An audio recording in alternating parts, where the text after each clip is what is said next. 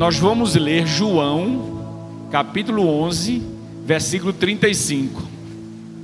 Abra aí. Você está se dando ao trabalho de abrir mesmo? Quem já abriu está liberando um sorrisão, mesmo nas máscaras, eu estou percebendo. Olha que texto rico. Esse texto tem uma mensagem, só esse versículo. Eu vou explorar um pouquinho desse texto. Por isso que a chamada de Deus para esse ano, na imersão na palavra, vai ser maravilhoso para a vida humana, para a vida espiritual, relacional, profissional, em todos os sentidos da sua vida. Porque para você perceber, só nesse texto, tem uma mensagem de uma riqueza incrível. Com toda sinceridade, você que está em casa, os irmãos estão aqui, com toda sinceridade, você já tinha ouvido falar que esse versículo era só isso? Jesus chorou. Quantos já tinham lido essa passagem? Eu acho que muitos até nem sabia que Jesus chorou é um versículo. Alguns comparam e fazem um paralelo qual o menor versículo da Bíblia. Aí tem este e tem aquela expressão e disse Jó. É só um versículo. Que é outra expressão também rica, que a gente pode pregar depois sobre isso. Mas Jesus chorou, vai trazer para nós agora uma mensagem tipicamente humana, na maior personalidade encarnada divina na história da humanidade. Jesus chorou. Curve sua cabeça. Deixa eu pedir a Deus por você e por mim. Deus, eu te peço pelas pessoas que vão ouvir, e eu te peço ajuda que vou ministrar. Quero te pedir nesse instante a tua direção. Faça o que eu não posso fazer. Em nome de Jesus. Amém. Você já ouviu falar em inteligência artificial? A chamada desse novo século tem equipamentos e uma tecnologia que, se eu fosse você, lia sobre isso. Incrível. Inteligência que não é humana, que não é natural. Até pouco tempo atrás, os computadores eram resultado de uma programação prévia definida. E eles respondiam com grandeza, com muita propriedade. O tempo avançou, a tecnologia ficou ainda mais moderna, a ciência, como prediz a palavra de Deus, se multiplicando. Nos últimos cinco anos, nós estamos tendo mais avanço na ciência e na tecnologia do que nos últimos 30, para você ter uma ideia. E a inteligência artificial é uma das grandes e extraordinárias, talvez privilégios da nossa geração. Porque é interessante o equipamento se antecipar a você, a computação se antecipar a você. Não precisa necessariamente em alguns setores ou de alguma forma que você o programe. A inteligência artificial raciocina dentro de um contexto previamente estabelecido, mas vai além do pensamento do seu construtor. Mas tem algo que tecnologia, ciência,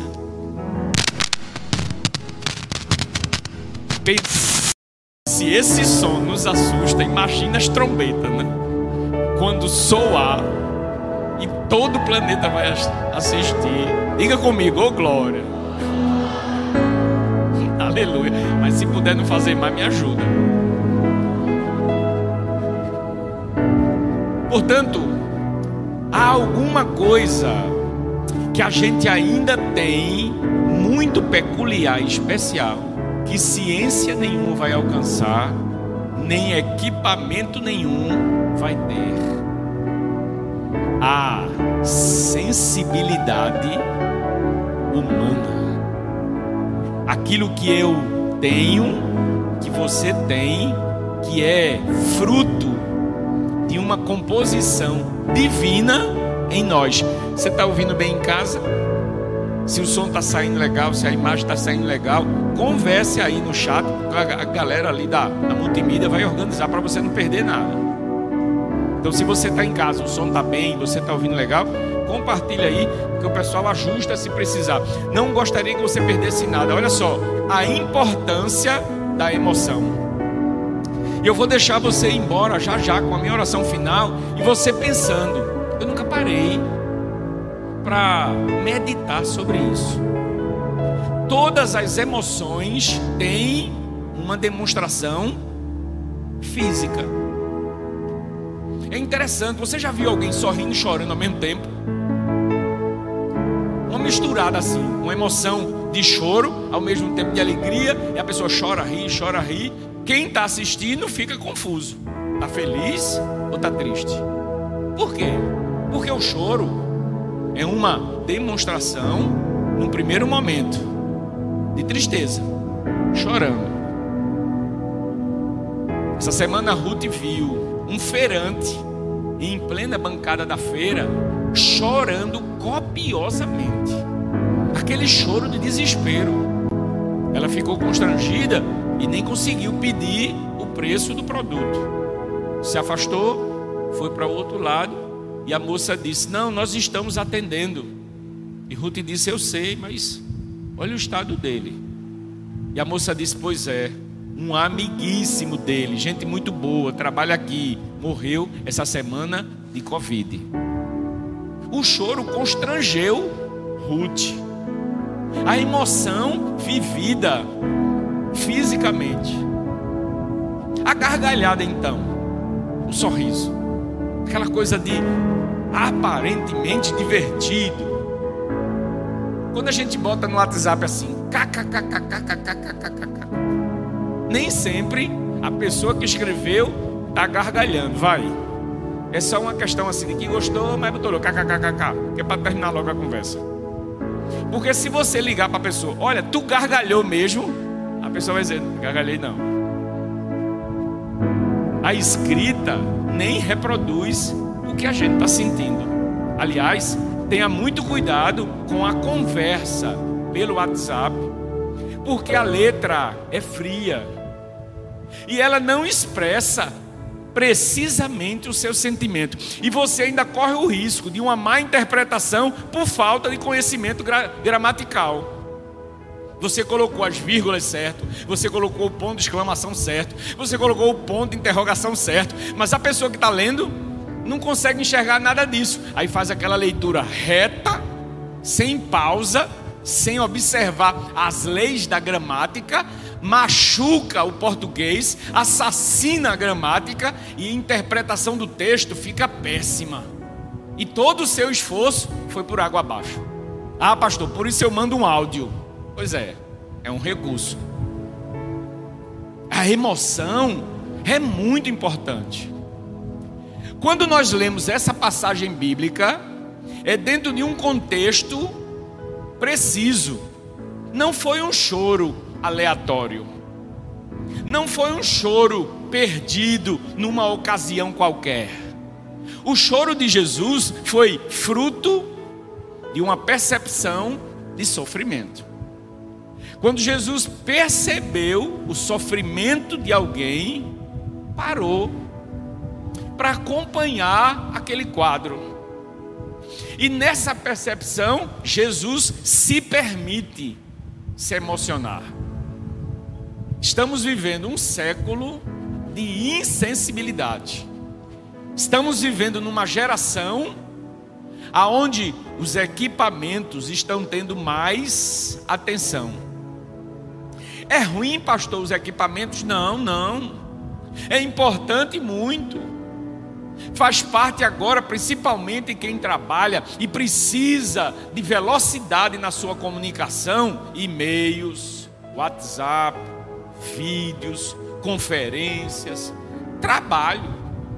Para muitos, talvez, um bate-papo, para outros, verdadeiramente escritório.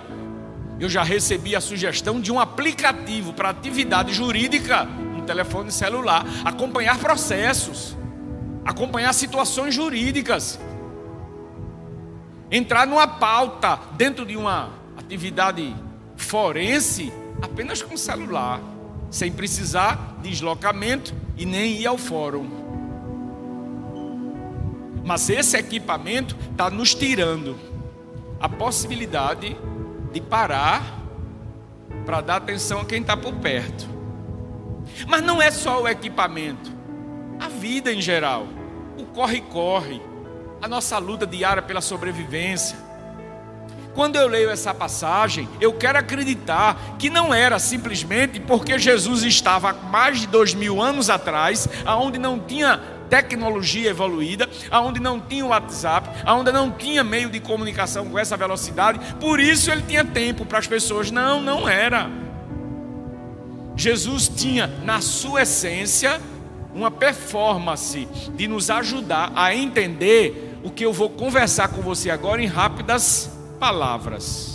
Escute só e guarde essa palavra no seu coração, porque vai servir para você e vai ajudar quem está perto. Perca não essa oportunidade hoje. Aliás, sempre que você entrar numa aula, sempre que você entrar no bate-papo com alguém, sempre que você for uma palestra, sempre que você vier a um culto como este, observe, faça toda a leitura possível da situação. Não saia do mesmo jeito, saia com acréscimo, saia com informações relevantes, principalmente num ambiente como esse, que são palavras eternas e ministradas do coração de Deus para o seu. Olha só, e veja a importância. Pensamentos provocam necessariamente emoções. Olha só, eu tenho aqui um potezinho com álcool e ele tem uma função. Deixa eu ver se está funcionando. Está dando para ver aí? É a função dele. Enquanto o equipamento vai funcionando, o seu sistema aqui, ele vai cumprir sua missão. Mas se eu apertar ele aqui e nessa funcionada eu der um carão nele, para rapaz, está batendo no meu olho.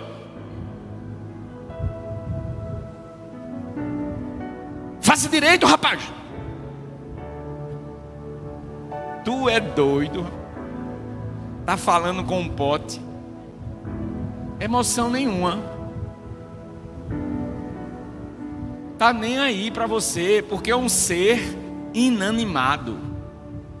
Se esse microfone falhar e você não me ouvir, aí eu vou reclamar com ele. Eu vou olhar para quem? Para o gestor. Eu quero começar agora a trazer você para a perspectiva da emoção.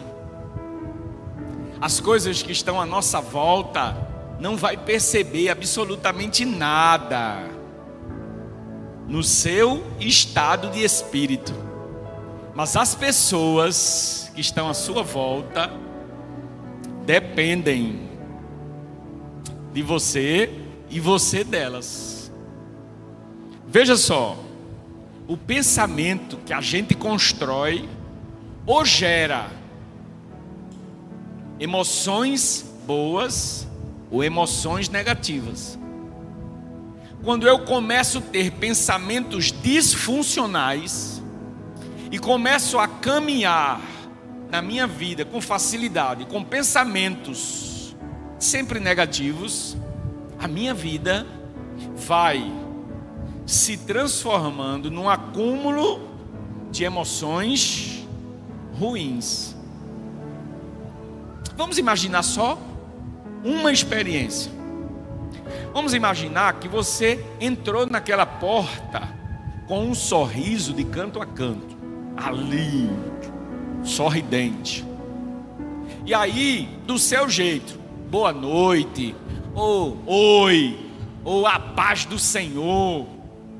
Aí quem estava à porta não respondeu nada. Quando não respondeu nada, aquilo já lhe choca. Você fez uma festa, você cumprimentou pessoas, e pela função, elas deveriam ter respondido daquele tom ou até melhor. Mas por alguma razão, não lhe responderam nada.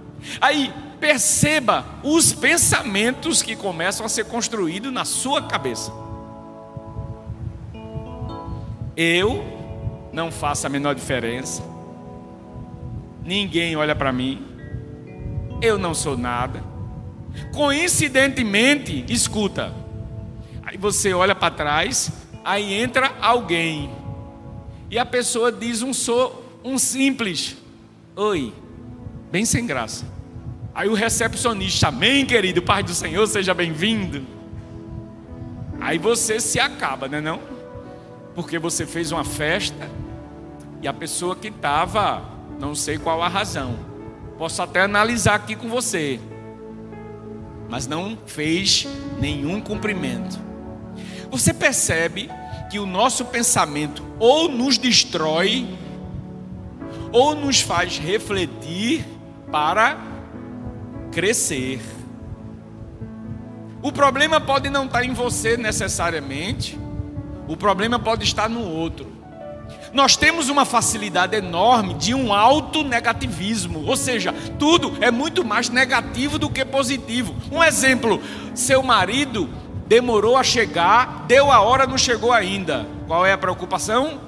Tá onde? Começa a ligar. Telefone não atende. Manda o WhatsApp. Aí fica só aquele um sinalzinho só. Desligou. Desligou.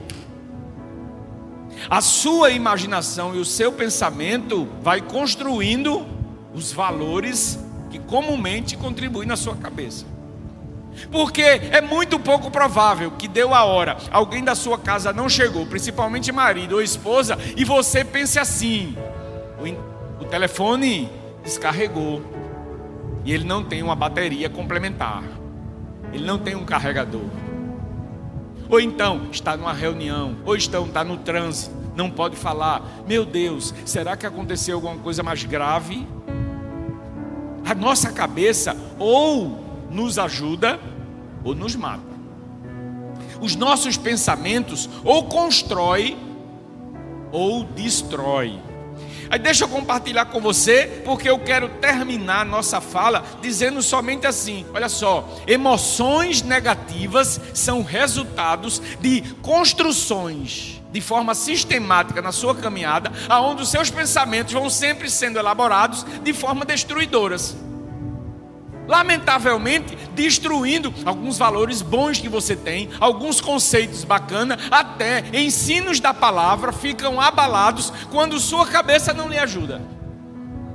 Por que, que os profissionais de terapia faturam e faturam bem? Porque ajudam realmente. E leva as pessoas não, não, nenhum profissional de terapia que se dá, eu acho, ao respeito, induz você a posição nenhuma. Nem tampouco sugere você a tomar decisão nenhuma. Conversa. Manda você se expressar. Diz a você, diga, fale. E o que é que você acha disso? Ah, eu queria fazer isso, sério, sério. E se você fizer isso, vai acontecer o quê? E esse resultado é bom para você? E se acontecer isso, você vai ficar feliz? Vá, fala. E aí, a nossa cabeça, num processo psicoterapêutico, vai nos ajudando com um profissional a refletir, a rever.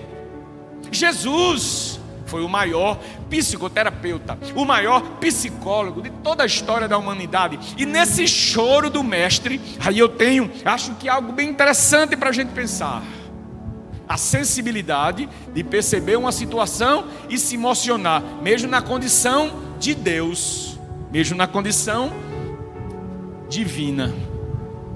Aí eu quero só sugerir a você para pensar e pensar junto comigo. Nesse choro de Jesus, enxergue a humanidade de Deus, que é um ensino profundo, porque eu preciso rever meus conceitos com relação a relacionamento. Estamos numa geração aonde já superamos 7 bilhões de pessoas no planeta. O Brasil já passou de mais de 200 milhões de habitantes. Eu ainda fui da época que na Copa do Mundo tinha aquela canção 90 milhões em ação para frente Brasil, lembra? Hoje nós temos mais de 200 milhões de habitantes no Brasil. E sabe qual é a sensação do planeta? Solidão. Distanciamento social não é o maior problema. O maior problema é que as pessoas estão distantes, mesmo quando estão juntos. Nunca houve tanto indício, entrada de divórcio, como na última pandemia os casais não se toleraram viver mais tempo dentro de casa. O que é que eu estou percebendo ao meu redor? E eu quero fazer você pensar comigo. Os pensamentos vão gerar necessariamente emoções positivas ou negativas.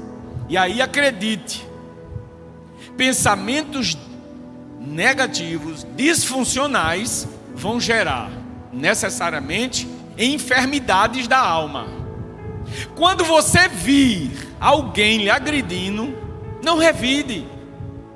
Você precisa ter esse choro de Jesus, essa sensibilidade de Jesus. Tente se proteger. Se for uma agressão física, se proteja, saia de perto. Deus permita que não seja. Se for uma agressão verbalizada, calma. Não revide a pessoa possivelmente está precisando de ajuda. Ah, pastor, tenho paciência, não. Treine, alcance, busque. E principalmente quando se trata das pessoas da casa, é o marido, é a esposa, sabe uma alfinetada, sabe uma agressão verbalizada, sabe a mãe, o pai, o filho, a filha, calma, não revida não, engole mastiga aquilo, mas concentre-se no choro de Jesus e tente enxergar o que é que aquela pessoa está pedindo naquela ajuda, porque talvez ela não queira lhe agredir, ela queira chamar a sua atenção para pedir ajuda. E é nessa perspectiva que eu lembro da experiência narrada pelo apóstolo Paulo. E o apóstolo Paulo então nos ajuda a construir uma linha de raciocínio equilibrado. E por isso nós vamos mergulhar na palavra esse ano. Porque Deus tem para você ensinamento para tudo. A palavra de Deus vai ensinar até você cozinhar. A palavra de Deus vai ensinar até você dirigir. A palavra de Deus vai ensinar você em todos os aspectos da sua vida. Aí o apóstolo Paulo diz assim: vamos ficar em pé? Que eu quero ler para a gente encerrar. Olha o que, é que o apóstolo Paulo diz. Você pode ler comigo? Vamos ler juntos?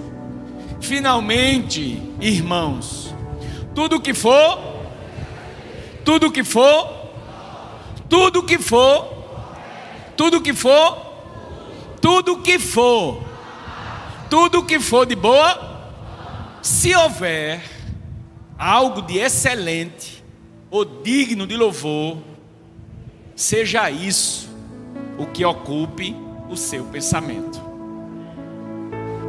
Deixa eu dar um exemplo final para me terminar. Vamos imaginar que um passarinho apareça aqui no templo. Aí você está ligado nele, voando para lá, voando para lá. Ninguém tem rede aqui para pegar o passarinho e ele vai ter que ficar aí até o final do culto. Aí você naturalmente não vai ficar o tempo todo assim, vai? Vai ter uma hora que pode ser que o passarinho pouse na sua cabeça. Quando ele pousar na sua cabeça, você vai sentir. Quando você sentir, você se protege tal e tira. Que lição a gente tira aí? O passarinho pousar na sua cabeça, a gente talvez pode não conseguir evitar. Mas que ele faça um ninho só se você tiver muito demente e com problema de saúde mental. Porque ele vai trazer palhinha por palhinha, palhinha por palhinha para montar um ninho. E se você deixar, tem alguma coisa errada na sua saúde mental. O passarinho pousar na cabeça, eu posso não evitar. Mas ele fazer um ninho, eu não deixo. O pensamento negativo, ruim, pecaminoso, destruidor, vingativo, que consome a alma, que traz um gás dentro da gente, destruidor, que parece um câncer. Sabe aquela coisa assim raivosa, de ódio, de rancor, sei lá o que for. O pensamento veio, é inevitável. Que ódio! Vontade de dar uma tapa, vontade de bater, vontade de dizer poucas e boas. O pensamento veio, ou qualquer outro pensamento veio. Tá, você é dono do seu pensamento. Posso ouvir um amém? Você tem saúde mental. Posso ouvir um amém? Você é inteligente. Posso ouvir um amém? Isso, quando o pensamento vier, disciplina. Opa, não é legal não. Não é bom não. Muda o canal. Tira o ninho que está começando a montar na tua cabeça. Porque se você deixar, aí vai fluindo. E escute isso. É o pensamento que é transformado necessariamente em comportamento. O comportamento vai gerar um hábito. Esse hábito, com todas as características desse pensamento, vai transformar o seu caráter. Você nem era aquilo, mas como começou a pensar, executa, na execução começa a repetir aquele comportamento, daqui a pouco você é aquela pessoa. E eu vou concluir com um exemplo prático. Você pensou em subtrair um objeto de alguém. Não, tira isso da cabeça. Cortou, acabou-se. Mas se você deixa, da mesma forma, xingar alguém, ofender alguém, se vingar de alguém, aí você continua pensando. Aí tem a oportunidade, e na primeira oportunidade, você pega o objeto de alguém, bota no bolso, ninguém viu, ninguém sabe, acabou-se. Levou. Deu certo. O objeto está com você. Ninguém viu. Punição zero. Opa. Esse pensamento vai se repetir. Em outro momento, vai vir de novo. Você repete. Na repetição do ato, você começa a forjar em você um caráter. Ah, mas eu não vou furtar nada, pastor, de ninguém nunca. Mas já pensou em falar mal, não foi? Aí veio na mente alguém, tome a língua falando mal. A pessoa até merece, porque realmente faz por onde. Mas na disciplina e na palavra, eu sou orientado, faça não. Ore por essa pessoa. Ah, pensar isso é ser muito santo, não é não? Pois é, sem, sem santidade eu não verei a Deus. Aí você começa a falar mal. Aí daqui a pouco não é mais só aquela pessoa antipatizada, é um, até uma amiga. Pastor, a roupa está mais bonita do que a tua, tu começa a riar a lenha porque está com inveja da tua amiga, começa a falar mal dela.